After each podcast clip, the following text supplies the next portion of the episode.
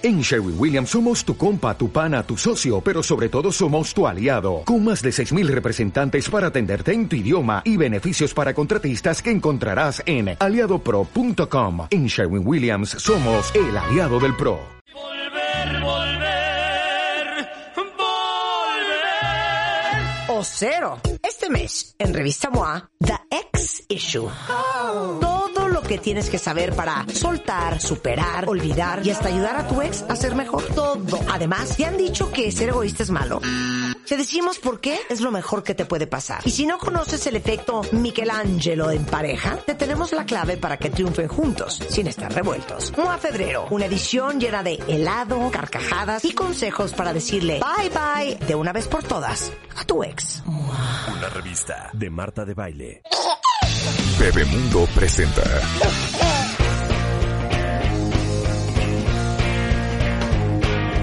People try to put us down. Just because we get around. Things they do look awful cold.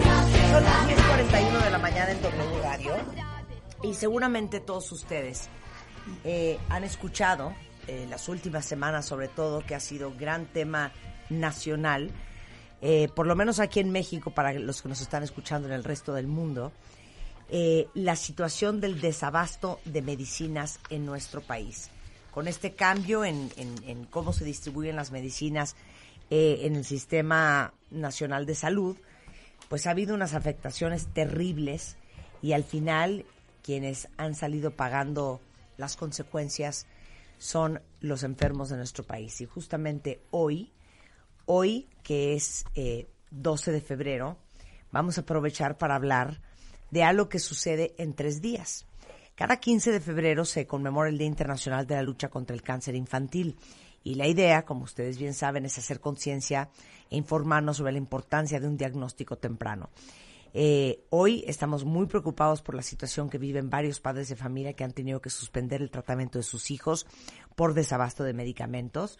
Eh, justamente eh, el día de hoy está con nosotros Miriam, que tiene un hijo de 16 años con cáncer, para compartirnos cómo ha vivido este tema, cómo se han visto afectados, cuál es la situación que están viviendo ella y muchos otros padres de familia del país. Y también, pues, a un gran oncólogo experto en el tema. Eh, él es el doctor Marco Aguilar, es médico oncólogo, es pediatra, miembro del grupo eh, Pediatría Oncológico Integral de Star Médica, eh, justamente para darnos ahora sí que la información interna de qué tanto es lo que vemos en las noticias y qué tanto es la realidad. Entonces, bienvenidos a los dos. Muchas gracias por estar acá. Miriam, cuéntanos de tu hijo. Eh, eh, buenas tardes. Eh, Es- bienvenida. buenos días. Este, mi hijo se llama Arturo, tiene 16 años y tiene leucemia linfoblástica aguda de alto riesgo. Em, lleva tres años. El 28 de diciembre lo diagnosticaron con, con la enfermedad. Ahorita, ahorita, ahorita, ahorita. No, hace, Hace tres, tres años. años. Hace tres años. Hace tres años. Ok. Em, él va muy lento en cuanto al mm, al tratamiento porque él, su cuerpo no recibe como bien la quimioterapia. Pero hace pues un año aproximadamente menos eh, empezó a ver el desabasto total en el hospital. O sea, no hay medicamento, nada. A ver, entonces, lo diagnostican hace tres años. Ajá. Eh, y, y platícame un po- poco cómo fueron los síntomas o cómo se dieron cuenta. Eh, pues él desde pequeño le ha salido como sangre, le estuvieron haciendo estudios porque pues en la ¿Sangre de escuela la nariz? de la nariz nunca le encontraron nada. Entonces ya eh, cuando entró a primero y secundaria empezó como con más sangrado. Pues me dijeron que tenía que llevarlo al hospital, lo llevé y pues nada. Pero eh, en noviembre eh, se puso mal, empezó a doler como las piernas. Un día llegó así de la escuela cansado, dejó de comer. Entonces, este, al día siguiente se despertó en, la madrugada y le dijo a mi esposo, papá, me duelen las piernas, las piernas no puedo caminar. Mi esposo agarró, lo llevamos, sí se le doblaban por completo, lo llevamos al, hospital, al hospital pediátrico de Coyoacán y de ahí pues no le encontraron nada, me dijeron que tenía trombocitopenia y me lo mandaron a- al hospital pediátrico de Moctezuma para que le hicieran más estudios porque no encontraban qué. Y ahí este me dijeron que le iban a hacer un aspirado a la semana siguiente, pero se me volvió a poner mal en el en la casa. Otra vez no podía, gracias, no podía mover las piernas y este y ese día que, que me estaban esperando me dijeron que tenía probable leucemia. Le hicieron un aspirado al día siguiente y pues me confirmaron la noticia de que tenía leucemia. Entonces, ese día, eh, ¿qué, qué noticia, hija? Sí. ¿Qué noticia? Desde ese día comenzaron con tratamiento. Este sí, eh, en unos días después empezaron con una quimioterapia que se llama Ventana, que es, mm, la verdad no sé muy bien cuántos días, pero el doctor me dijo que si él aceptaba esas pastillas, ya podía empezar con la quimioterapia, las aceptó porque él estaba invadido por completo. Entonces las aceptó y empezó con quimioterapia, estuvo un mes internado. Y ya de ahí, pues, este, ya cada mes teníamos que ir durante una vez a la semana por quimioterapia, se le empezó a caer el pelo, lo empezaron a internar y pues así fue un año. Ya después, pues conforme va pasando el tiempo, va bajando como la dosis, pero sigue siendo lo mismo, el mismo dolor, lo mismo. Y esto ha sido tres años. Sí. Miriam. Sí. Ahora, eh, obviamente, y vamos a platicar ahorita con Marco, es muy importante la consistencia en los tratamientos cuando se trata de un cáncer. Y ahorita voy contigo, Marco. Pero, eh, ¿cuándo es la primera vez que te dicen no hay medicamento para Arturo? Hace como ocho meses, nueve meses, me dijeron que no había. Ha habido momentos en los que no llega a haber algún medicamento y entonces eh, el hospital tiene dos fundaciones. Cuando no hay medicamento, estamos divididos los niños en una fundación y otros en otra pues, para que la ayuda esté como equilibrada. Y pues me dicen, tienes que... A los dos meses de que él estuvo ahí, me mandaron a la fundación, me dijeron, ¿sabes qué? Te toca la Fundación Luz de Vida. Ellos te van a ayudar con el medicamento cuando no haya, con ayuda psicológica y todo eso. Entonces, este, ya cuando empecé a ir como más a la fundación, fue hace ocho o nueve meses, que el doctor me dijo, mamita, no hay medicamento, entonces, este, no sé qué esté pasando, no va a encontrar nada. Y sí, dicho y hecho, no, no había nada, entonces dije, ¿qué hago? Me dijeron, vaya a fundación, ahí hacen, me mandan con el trabajador social, y el trabajador social hace el escrito, pide la ayuda a fundación y fundación me lo da. Cuando no lo llega a ver en fundación, fundación luego luego habla y dice, ¿sabes qué? Tal niño necesita este medicamento, súrtemelo y lo surte. Si no es por la fundación, este no tendría el medicamento y los niños no se pueden quedar Sin- ninguna porque viene el retroceso para ellos. Hay niños que ya están limpios y con una vez que les falta el medicamento, pues pues les Claro. puede volver la Ahora es importante decir que la fundación haciendo este apoyo, apoyándolos totalmente y haciendo esta gran labor, tú tienes que pagarlo de todos modos. Sí, pero No es, es- un mínimo. Es, No te sé decir cuánto, pero no sé, de mil pesos, yo puedo pagar hasta 30 pesos, 50, por eso el no es nada. Sí. Eso está maravilloso. Claro. Pero esto es por las fundaciones. Exactamente. A ver, ahora sí, platícanos, Marco Aguilar, eh, en este caso específico de este tipo de leucemia, que estamos claros de que la leucemia es la, el tipo de cáncer más común en, en la infancia, ¿no? Sí, sí, sí. Yo creo que este caso queda como anillo al dedo porque representa muchas cosas de la problemática actual del cáncer infantil. Digo, sabemos que ahorita se ha hecho famoso el desabasto, pero tenemos que hacer memoria y recordar, nosotros como oncólogos pediatras hemos enfrentado el desabasto desde antes de esta ocasión. Puedo hablar sobre el linfoma de Hodgkin, ahí teníamos, por ejemplo, dacarbacina, tenemos prácticamente siete años que no existe en el país. Otro ejemplo sería bimblastina, hay varios ejemplos de medicamentos que no es nuevo. O sea, la verdad de las cosas es que ahorita se ha agudizado, pero esto es una constante en todo el país. Tengo compañeros oncólogos pediatras, por ejemplo, en Chiapas o en Mérida, que vincristina, vincristina no tienen desde hace prácticamente dos o ¿Qué es tres años. vincristina? Vincristina es una de las drogas o uno de los medicamentos más importantes en el tratamiento del cáncer infantil y específicamente en leucemia. Entonces, vincristina tenemos un desabasto que tengo que comentarlo también aquí en este foro. El, el desabasto no nada más es regional. El desabasto en el caso de vincristina es hasta mundial. Existe una farmacéutica una farmacéutica, bueno, no voy a decir nombres para no pagar regalías, pero esta farmacéutica que es muy grande a nivel mundial, comentó que para ellos no representaba un negocio producir la vincristina. Pongamos un ejemplo, la vincristina cuesta 5 pesos y la venden a 5.25. Entonces para ellos realmente no representa un negocio y prácticamente cerró su producción de vincristina mundial al 50%. Entonces, eso es un ejemplo clásico. Otro es la dacarbazina, que ya había comentado, la bimblastina.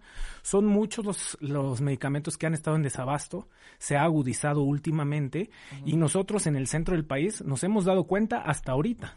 Pero todos los que están en el interior de la República, lo que es Tijuana, lo que es Chiapas, sobre todo el sur, el sur ha sufrido mucho de esto. Lo, tam- lo otro que también quería comentar en este caso de Arturo es que pues es un problema de salud nacional el cáncer infantil. Le comentaba a Rebeca que el, como tal el cáncer es la primera causa de muerte por enfermedad en los niños. O sea, solo está arriba de él los accidentes, pero algunos consideran los accidentes como enfermedad o no. Pero si no los consideramos como enfermedad, la el cáncer es la primera causa de muerte. Y en adolescentes es el grupo más vulnerable que existe, porque son los que más se mueren, son los que más abandonan, son los que más se intoxican. Entonces, si a esos factores de mal pronóstico, aparte agregamos que no tenemos algunos medicamentos y con eso disminuimos la posibilidad de curar, realmente este problema de salud se está agudizando y es por eso que se está haciendo tristemente célebre y por eso están cerrando aeropuertos y por eso están cerrando tantas cosas, porque realmente es un, pro- un problema grave que se ha agudizado. Platícanos por qué y cómo se ha ido agudizando el problema. Se ha ido agudizando, bueno, comentaba lo de los adolescentes, que son los pacientes que tristemente más se mueren. Principalmente la causa era abandono, son niños o son chavos que en su momento no consideran la enfermedad como algo realmente grave y por eso dejan de recibir su tratamiento. Aunado a eso, las toxicidades, los medicamentos que ponemos no son cualquier cosa, son medicamentos que por sí solos pueden poner en riesgo la vida y de hecho la segunda causa en los adolescentes, aparte del abandono, es la toxicidad relacionada al tratamiento y la tercera O sea, causa te mata el medicamento y no el cáncer. Exacto. Sí, sí, sí. Y la tercera causa ahora ya puede ser el mismo cáncer. Esta tercera causa es la que ahora va a incrementarse porque cuando nosotros manipulamos un protocolo, un protocolo, nosotros en pediatría utilizamos protocolos ya establecidos internacionalmente. No es de que se le antoje al hospital pediátrico Moctezuma poner X y al hospital fulanito de tal Y. Son protocolos nacionales. Exacto, y déjame explicar eso, porque nosotros, eh, ustedes ya, so- ya saben que el dueño de las bolas, como lo hemos dicho 20 veces en este programa, es el oncólogo. Pero hay dos tipos de oncólogo. Hay el oncólogo médico y el cirujano oncólogo. Claro. Una cosa es el oncólogo que te quita la bola de la chichi y otra cosa es el oncólogo que te da la quimioterapia o la radiación o el protocolo que sea. Son dos tipos de oncólogos diferentes. El cirujano no te da la medicina y el oncólogo médico no te opera, ¿no? No. ¿Estamos? ¿Lo, expliqué muy bien? Sí. Tú eres oncólogo médico. Sí. Y estos protocolos son protocolos internacionales. O sea, ya existe un plan para que todos los niños eh, como Arturo que tienen leucemia linfoblástica aguda, el tratamiento es A, B, C, D, E, F, G. De acuerdo a sus riesgos, a sus factores de riesgos, los vamos clasificando. Y muy, y muy bien la mamá de Arturo lo comentó. Mi niño tiene una leucemia aguda linfoblástica de alto riesgo. O sea, tenemos varios factores con los cuales nosotros vamos a saber qué tipo de tratamiento va a recibir. Y este tratamiento, como les decía, es un tratamiento basado en bases científicas. Es un protocolo o es un estudio que se llevó en un grupo determinado de niños que compartían estas características y que con estas características y este tratamiento específico en su momento y en su lugar dado, sobreviven hasta un 80-90% en un país de primer mundo. Con este protocolo. Con ese protocolo. O sea, cuando tú vas con un oncólogo médico, este, eh, Marco, no es de, bueno, a mí se me hace que a Arturo hay que darle y a mí se me hace que a fulano le podría yo poner. No. No, Es un protocolo que ya está escrito sí, para ese tipo de cáncer. con sus factores de riesgo específicos y característicos de cada paciente. Entonces te encuentras con un niño eh, o adolescente que tiene X tipo de cáncer y tú accesas a cuál es el protocolo mundial para este niño, ¿no? Sí, Ok, sí, sí. continúa. Bueno, entonces es bien importante seguir este protocolo al pie de la letra. ¿Por qué al pie de la letra? Porque si lo sigues al pie de la letra te puedes apegar a esos datos. Si no lo sigues al pie de la letra, pues ahí dependes puramente de la probabilidad y saber si puede o no puede funcionar. O sea, no te puedo decir aquí con certeza decir baja un 33.25% si no le pongo este medicamento o este otro, sino simplemente lo que tenemos ya bien estudiado con una población ya bien este bien estandarizada, tenemos esa probabilidad de curarla. Si no nos seguimos al pie de la letra, esa probabilidad no nos podemos fiar en ella. Claro. Regresando del corte, ¿cómo son los protocolos y qué significa y cuáles son los riesgos de interrumpir o alterar un protocolo para cáncer en W Radio con el doctor Marco Aguilar, médico oncólogo, y nuestro testimonio, eh, la señora Miriam. Hacemos una pausa y regresamos. Suscríbete a Marta de Baile en YouTube. No te pierdas los de Baile Minutos, de Baile Talks. Y conoce más de Marta de Baile y nuestros especialistas. Marta de Baile, on the go.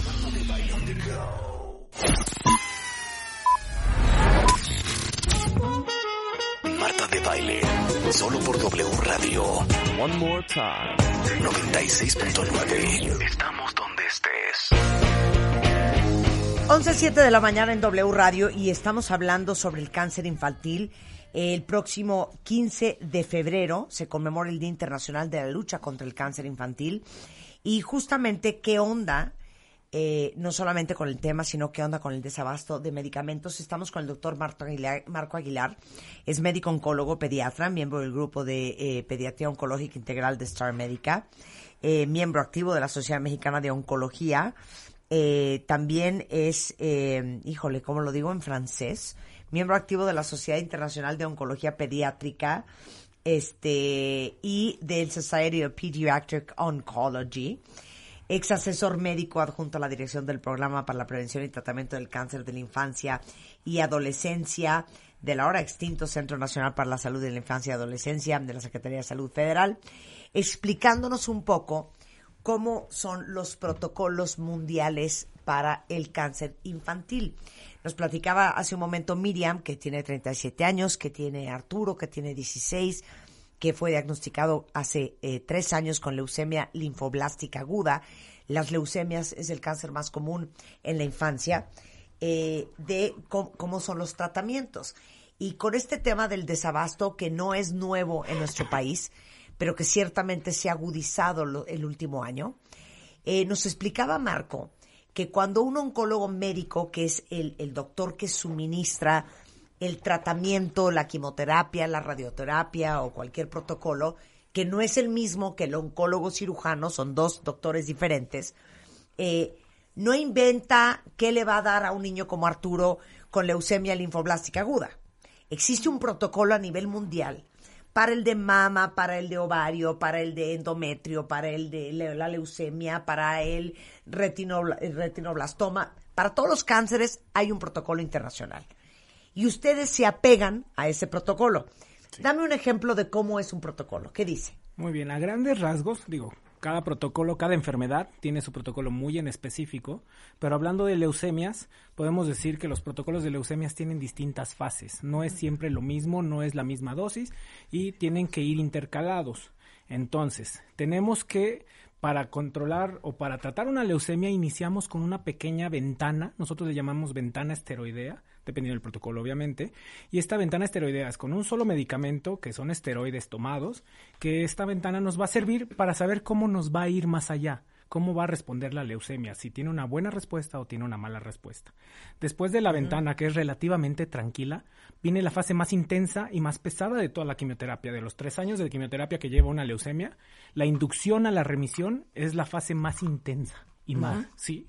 Y, eh, dependiendo del protocolo, pero alrededor de 21 días, un mes, pongámosle, llevan medicamentos hasta cuatro o cinco, obviamente dependiendo del riesgo de la leucemia, por todo lo que habíamos dicho, edad, sexo, localización. Bueno, en el caso de la leucemia, que es una enfermedad sistémica, sí sería edad, sexo, qué subtipo de leucemia tiene, porque no hay, no es lo mismo decir una, linf- una leucemia linfoblástica B o pre-B que una leucemia T, que son las más feas. Una leucemia T es este, de lo más agresivo que tenemos.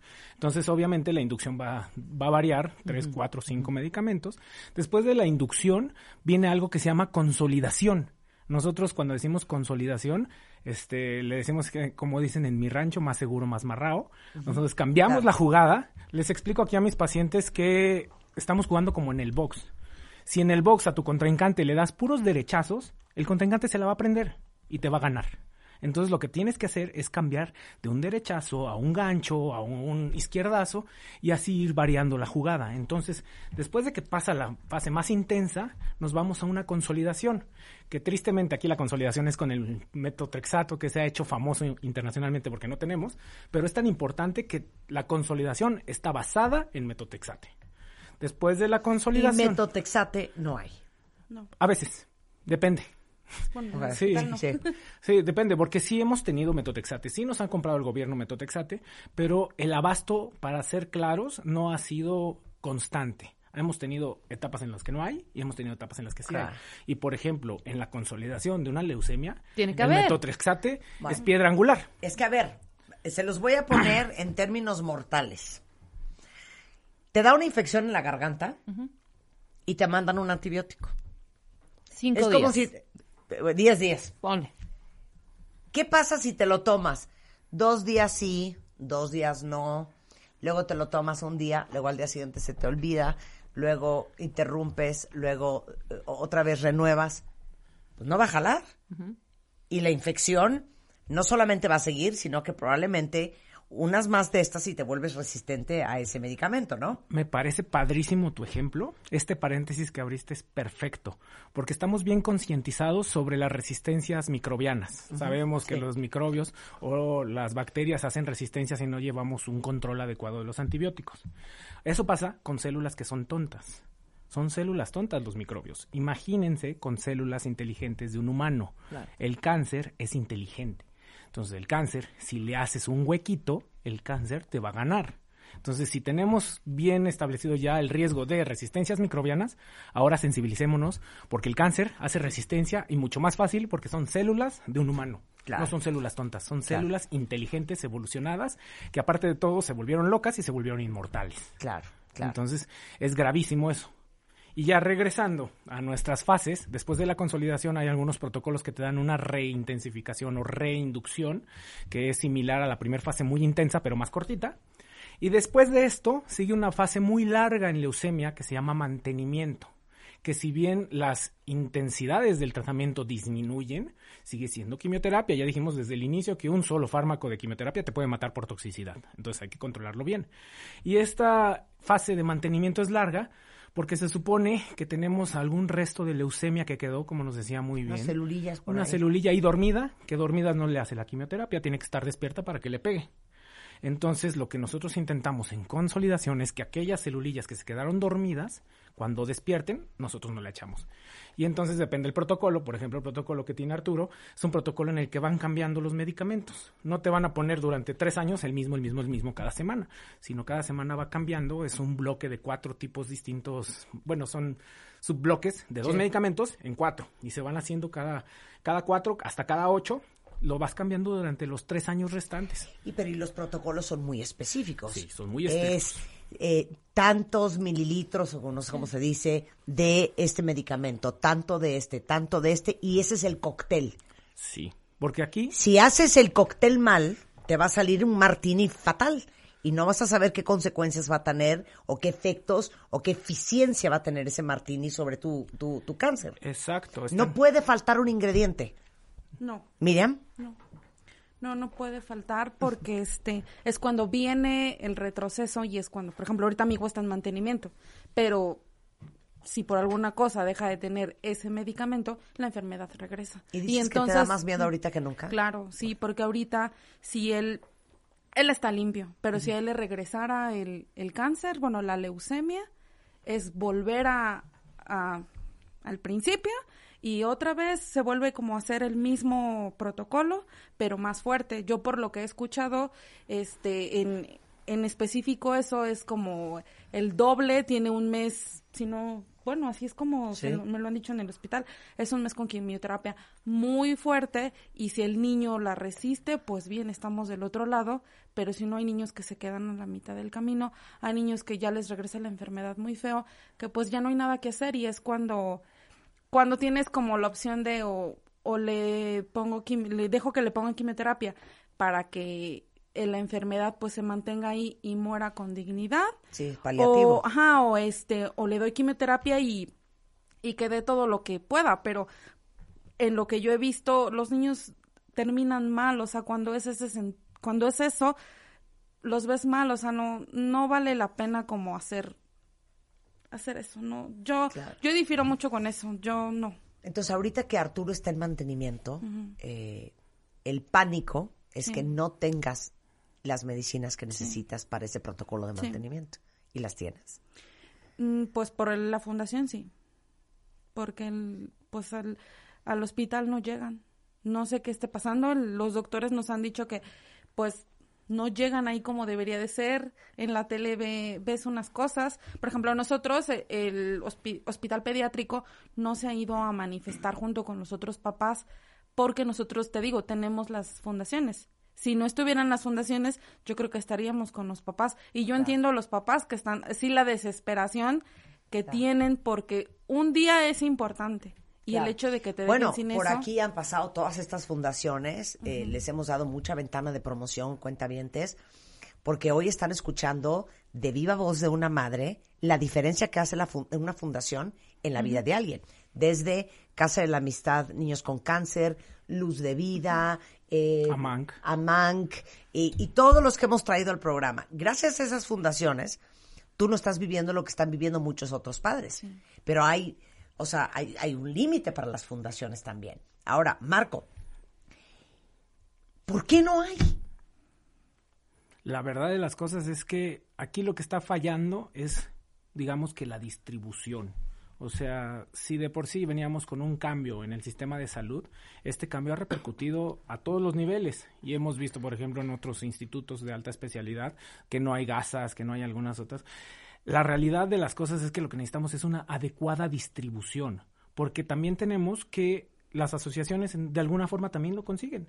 Entonces ellos también tienen sus redes de contacto, sus redes de apoyo. Bu- Bueno, porque en, en- Estados Unidos, en Europa, si hay Ben Cristina y si hay todos estos nombres que me dijiste. ajá. Sí hay. Sí, en Estados Unidos sí. De hecho, un ejemplo que les daba es, por ejemplo, en Jalisco, un hospital que eh, no quiero Sí, sí. comentar para no herir susceptibilidades. En Jalisco, los oncólogos se unieron e hicieron una colecta y hablaron con papás, con la iniciativa privada, hablaron con muchos, consiguieron el recurso económico y lo que hicieron ellos fue comprar directamente el medicamento en Estados Unidos e importarlo.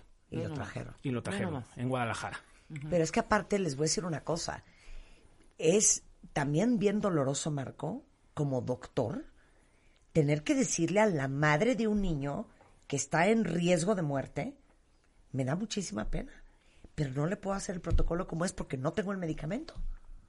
Y No. se los tienes que decir, ¿no? Claro, se tiene que dejar bien claro, porque aquí todos somos un equipo. Hacemos el tratamiento del cáncer y el, cáncer- el tratamiento del cáncer no es nada más del oncólogo pediatra. El tratamiento del cáncer dependen muchos, muchos actores. Entre ellos, uno de los más importantes son los papás. Y los papás nos ayudan a tomar muchas decisiones. Entonces tenemos que comentárselo. Y algunos de, los, de estos papás son papás muy proactivos que lo han logrado y han conseguido el medicamento para sus hijos, afortunadamente. Pero sí, sí han estado involucrados y sí han estado pugnando por tener un tratamiento completo para su paciente. Claro. Y casos miles, seguramente los han visto en la televisión, en los periódicos, en todos los medios de padres de todas partes de la República Mexicana manifestándose en una absoluta desesperación por salvarle la vida a sus hijos. Sí. Bueno, pues un aplauso de verdad para todas las fundaciones que hacen un trabajo increíble para ayudar a gente como Miriam y Arturo este, a no interrumpir sus protocolos, pero también los cientos y otros miles de niños que necesitan el apoyo, necesitan los medicamentos y que no los tienen. Sí. ¿Cómo les podemos ayudar?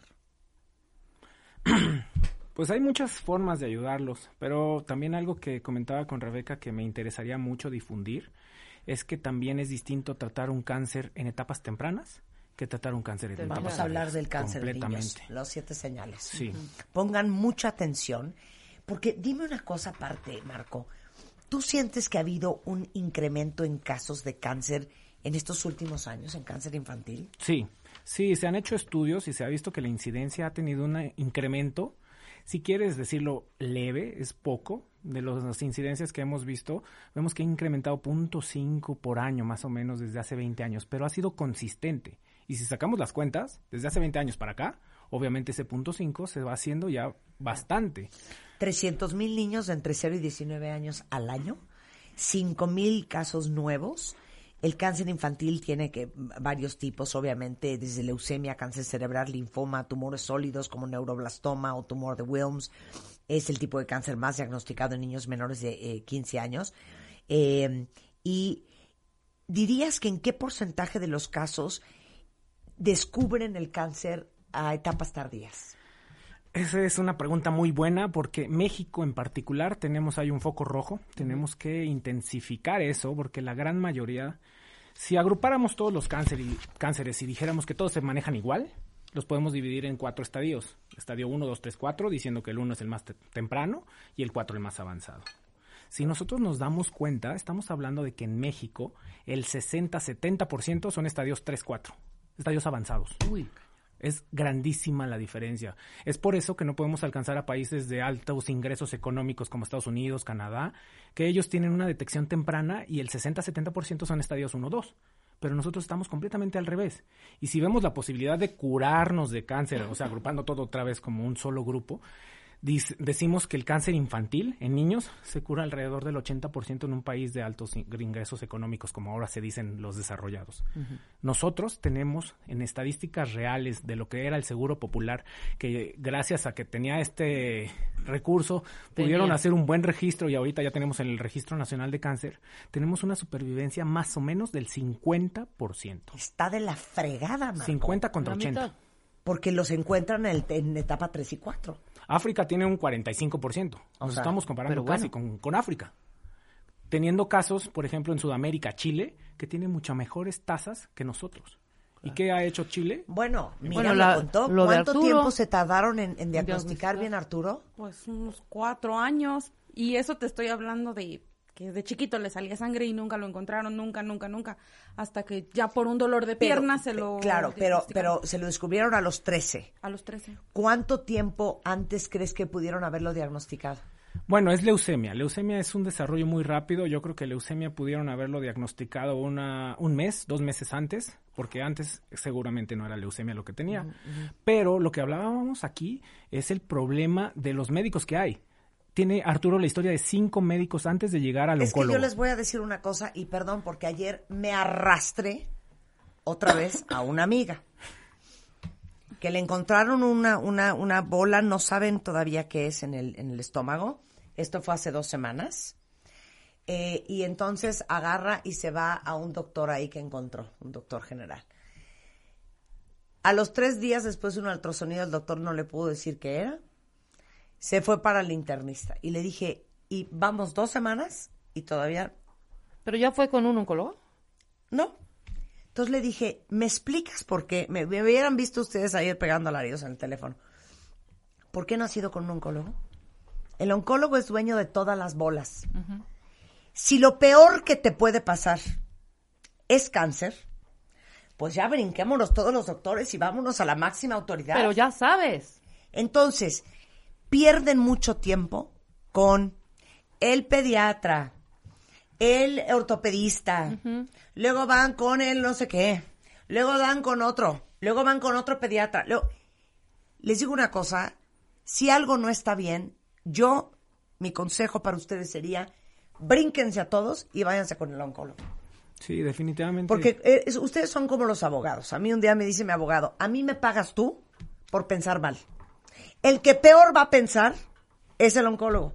Entonces trabajamos de lo peor a lo mejor. Ahora sí que vamos de adelante para atrás. Claro, ¿Estás de acuerdo conmigo? totalmente.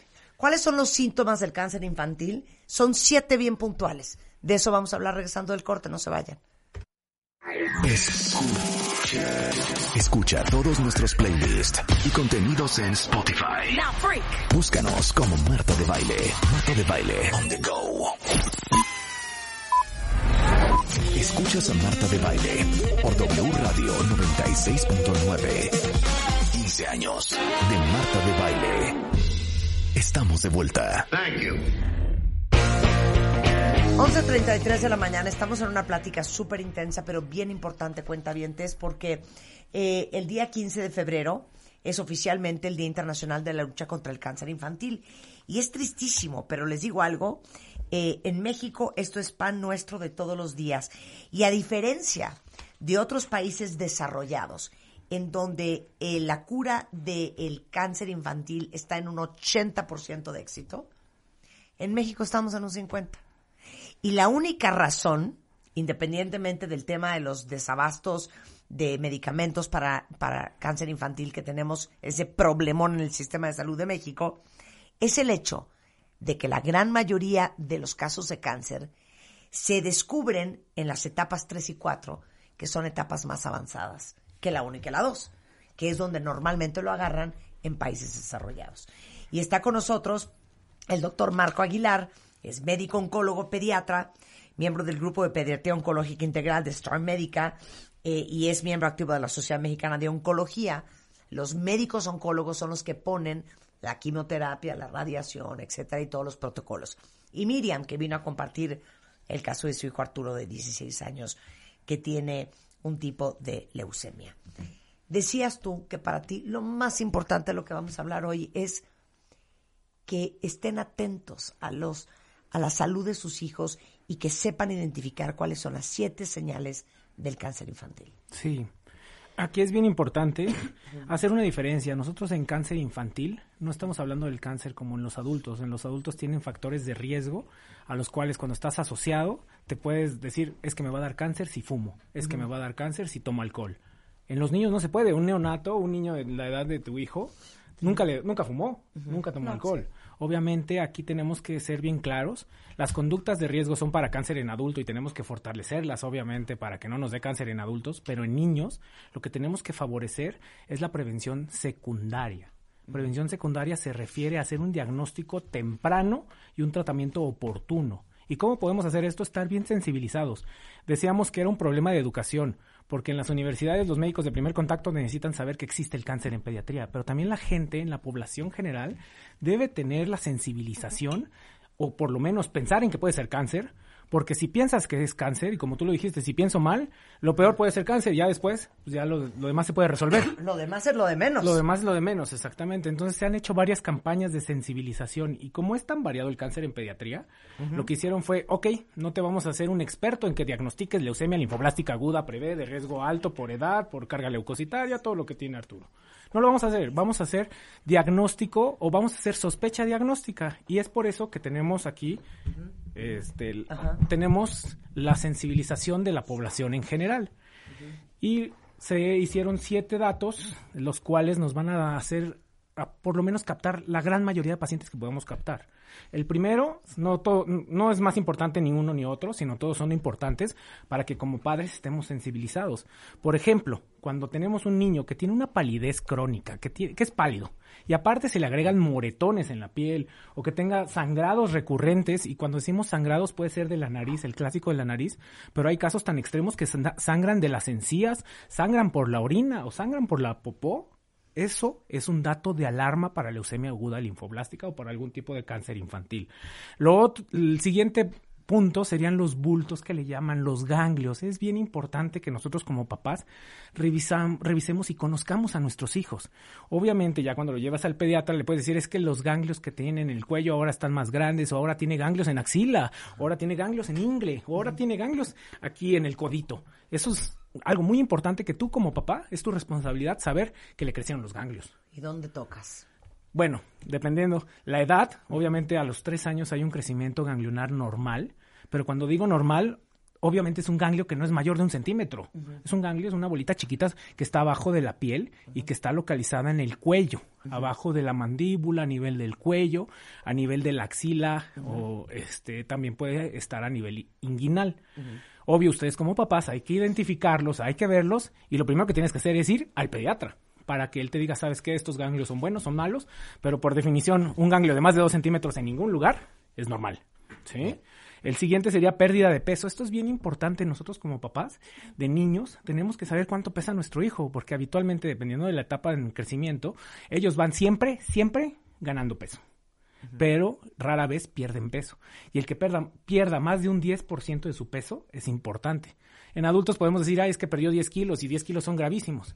Pero un niño que pesa 10 kilos, el 10% hay que tenerlo considerado. Entonces, por eso se dice pérdida de 10% en menos de un mes. Pero no solamente la pérdida de peso, estamos hablando de fiebre, estamos hablando de tos, estamos hablando de falta de aire, sudoración nocturna, que en dos minutos tu hijo tiene tos, tiene falta de aire y tiene fiebre y piensas que tiene una infección, piensas que tiene una alergia, ¿no? Piensas que se está resfriando y puede ser que sea un síntoma de cáncer. Y ahí retomamos lo de la- los antibióticos. El tratamiento de las infecciones no debe ser automedicado, debe ser guiado por un médico que esté sensibilizado. Pero, por ejemplo, si tienes una fiebre, que ya le estás dando tratamiento antibiótico, que ya le estás dando manejo y es persistente, aguas, eso es un foco rojo, es cáncer hasta no demostrar lo contrario. Entonces, obviamente, ustedes tienen que tener su apego con su pediatra, que conoce al niño, que ha visto la- el crecimiento, por eso decimos lo del peso, que ha visto estas variaciones y la pérdida de peso es muy importante que la conozcamos. El siguiente punto, este está más enfocado a otro problema que también tenemos en cáncer infantil, que es el cáncer de ojo, el retinoblastoma. Y más Que en el hemos sur del hablado país. de eso, cuéntame. Sí, claro. Y más en el sur del país. En el sur del país hay más retinoblastoma. Entonces, el retinoblastoma es un tumor de ojo que se puede dia- diagnosticar con una lamparita. O sea, lo que tenemos que ver es que el niño tenga un reflejo rojo, eso es lo normal. Antes las cámaras tenían ese reflejo rojo y era facilísimo hacer el diagnóstico. Pero sí, hay que buscar en- intencionadamente en nuestros niños que tengan un reflejo blanco y si tienen un reflejo blanco no es normal. Sea lo que sea, lo peor puede ser cáncer. Eh, miren, les voy a explicar. Cuando tuvimos al doctor César Sánchez que es oftalmólogo, justamente hablamos y tuvimos un caso de retinoblastoma. Y eh, en aquella ocasión explicaba que una forma muy común de darte cuenta es cuando le tomas una foto a tu hijo y ves que en esa foto sale un destello de luz blanco o un círculo blanco en el ojo, a diferencia del famoso red eye que de repente te salen las fotos. Cuando dijo eso, increíblemente, hubo un cuentaviente que estaba escuchando el programa que corrió a buscar una foto de su hijo, lo checó y tenía retinoblastoma. Así se lo descubrieron. Por justamente el síntoma que acabas de explicar, Marco. y hacer un diagnóstico temprano. Porque a nivel internacional en retinoblastoma lo que están intentando salvar es el ojito del niño. Nosotros en México lo que intentamos salvar es la vida del niño. Porque un diagnóstico de retinoblastoma tardío es mortal. Bien. El siguiente sería inflamación o crecimientos a nivel abdominal. ¿Me decías, perdón? No, no, se te Sí, escucha. a nivel abdominal, obviamente también tenemos que ver cómo está el abdomen, porque uno de los síntomas principales cuando tenemos un diagnóstico de leucemia linfoblástica es que les crece el hígado. El hígado crece y por lo tanto se ven panzones. O aparte de leucemia, también podemos tener en los lactantes tumores directamente del área del riñón. Por ejemplo, el tumor de Wilms, que es un tumor renal muy frecuente en México, en donde, se los juro, en los pacientes que han llegado a nosotros, no hace el diagnóstico el médico de primer contacto. Quien hace el diagnóstico es la abuelita o la mamá, quienes los meten al baño, los están bañando en la bañera y cuando les sienten la pancita, ¡pum!, sienten la bola. Entonces, es bien importante que ustedes como cuidadores primarios, mamá, abuelita, tío, quien cuide al lactante, quien cuide al paciente, que lo- cuando los bañen palpen esa pancita y si sienten algo raro, inmediatamente acudir con un médico. Obviamente no hasta que ya tengan una panza súper crecida como los desnutridos graves, obviamente ahí no, pero sí Pero qué fuerte porque es bien fácil que tú creas que a lo mejor está inflado, eh, que lo voy a, lo voy a, ¿cómo se dice? Cuando te jalan el cuero de la columna, cuando te voy a desempachar, yo creo que le cayó algo mal, yo creo que trae bichos en la panza y a lo mejor es un tumor. Sí, un tumor renal, que son bien frecuentes en México. Y otro muy importante y que me parece muy preciso decir las especificaciones es el dolor de cabeza. Porque el dolor de cabeza no es cualquier dolor de cabeza. Este, este punto se enfoca hacia el segundo grupo de importancia en frecuencia, que son los tumores del cerebro. El dolor de cabeza de un tumor cerebral es un dolor de cabeza que siempre es constante. Predominantemente les da en la noche. Y algo bien característico es que los niños despiertan por las mañanas por el dolor. Obviamente aquí tenemos que hacer el diagnóstico diferencial de un dolor por estrés, que es cuando O llegan de la, migraña, esca- de sí, la sí. escuela, migraña. El tumor cerebral te da un dolor muy característico, que por la noche va incrementando, llega a un máximo que incluso despierta al niño y ese despierto es en la mañana. Entonces, el dolor matutino es cáncer hasta no demostrar lo contrario. Y a veces puede acompañar o no de vómitos, porque muchos nos dicen, ay, es que si tiene tumor de cráneo, tumor cerebral, se manifiesta con vómitos y hasta dicen los médicos de primer contacto, vómitos en proyectil. No es lo más frecuente, sí se puede asociar, pero lo más importante es saber que ese dolor de cabeza da en la noche y despierta el dolor al niño por las mañanas. Eso es bien importante. Ya después cuando ya tienen datos de que no pueden moverse bien o no o tienen parálisis de algún nervio craneal, pues obviamente ese ya es un diagnóstico tardío, ya es un tumorzote. Y el último sería dolor en piernas, brazos o algún tipo de tumor en alguna extremidad. Bueno, tú lo identificaste, empezó la preocupación con el dolor de piernas, qué chistoso, por. Ahí es bien característico que muchos médicos de primer contacto, incluyéndome yo antes de ser oncólogo, pensamos en los famosos dolores de crecimiento. Pero en este caso, pues Arturo ya tenía 11, 12 años, ya era un adolescente, entonces hay que estar bien atentos al tipo de dolor de extremidades. No es lo mismo que le duela una sola, que le duelan las dos, tomar radiografías, tomar laboratorios para hacer un análisis completo y ver siempre, siempre la evolución. El cáncer es una enfermedad dinámica que no es el mismo hoy, que no es el mismo mañana y eso ha sido el tema central de toda esta plática. Sabemos que el cáncer es una enfermedad dinámica, entonces por lo tanto tenemos que ver cómo va evolucionando esto. Oye, ¿qué clase nos acabas de dar, mi querido Marco? ¿Qué clase nos acabas de dar? De verdad, muchísimas gracias. Eh, el doctor Marco Aguilar es médico oncólogo pediatra y eh, creo que ahora que viene el 15 de febrero, eh, justamente el día en donde conmemoramos esta lucha contra el cáncer infantil, eh, pasen esta información a quien crean que la pueda necesitar. Como siempre les digo, compartan conocimiento. Creo que el diagnóstico a tiempo es eh, lo que mejores probabilidades y chances nos da de tener un tratamiento exitoso. Y acuérdense, eh, lo que, lo que les toque el corazón, pero creo que de verdad es responsabilidad de todos sentirnos con la obligación, simplemente como una forma de agradecimiento, de ayudar a las fundaciones. Hoy Arturo tiene el apoyo que tiene, el hijo de Miriam, gracias a la Fundación Luz de Vida. Esa es una, Casa de la Amistad, eh, Amang. Amang, muchas otras Juntos contra el cáncer. juntas contra el cáncer, muchas fundaciones que de verdad hacen una labor extraordinaria. Y ahora, más que nunca, que tenemos un serio problema de distribución de medicamentos en nuestro país y lo están padeciendo muchas, muchas familias y niños, eh, necesitan nuestra ayuda más que nunca. Entonces, acérquense a la asociación de su preferencia y apoyen. Miriam, muchas gracias por venir a compartir y nuestra vibra es que Arturo va a estar perfecto. Todo va a salir bien. Muchas Todo va a salir bien. Muchas gracias. Y eh, el doctor Marco Aguilar es eh, el miembro del grupo eh, de pediatría oncológica integral de Star Médica. Es médico oncólogo pediatra. ¿Y dónde te encuentran lo que se nos ofrezca? Cualquier cosa que necesiten, estoy en el Hospital Star Médica Infantil Privado, en el consultorio cua- 411. Ahí pueden agendar No, alguna danos cita. el teléfono.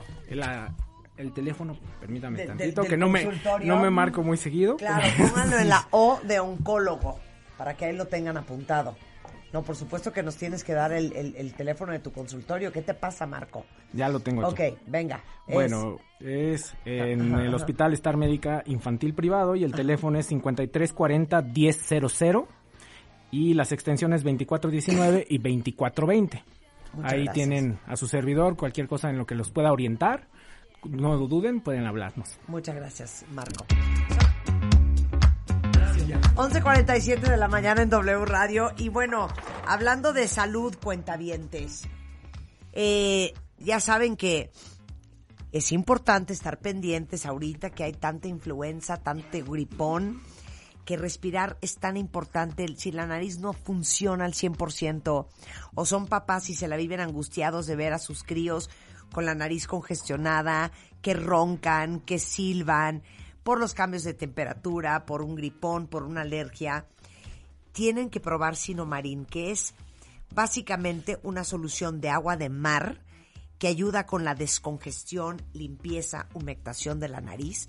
Las presentaciones de Sinomarín han sido especialmente pensadas para cada necesidad y para cada miembro de la familia, desde bebés hasta adultos. Así es que no lo piensen más y comiencen a cuidar su nariz en esta temporada y siempre con Sinomarín. Lo pueden encontrar en las cadenas de farmacia más importantes del país como Farmacia San Pablo y acuérdense siempre, consulten a su médico. Bebemundo. ¿Te quedaste con dudas? Entra en bebemundo.com y aprende más de nuestros especialistas. Dale más potencia a tu primavera con The Home Depot. Obtén una potencia similar a la de la gasolina para podar, recortar y soplar con el sistema OnePlus de 18 voltios de Ryobi desde solo 89 dólares. Potencia para podar un tercio de un acre con una carga. Potencia para recortar el césped que dura hasta dos horas. Y fuerza de soplado de 110 millas por hora. Todo con una batería intercambiable. Llévate el sistema inalámbrico OnePlus de 18 voltios de Ryobi. Solo en The Home Depot. Haces más. Logras más.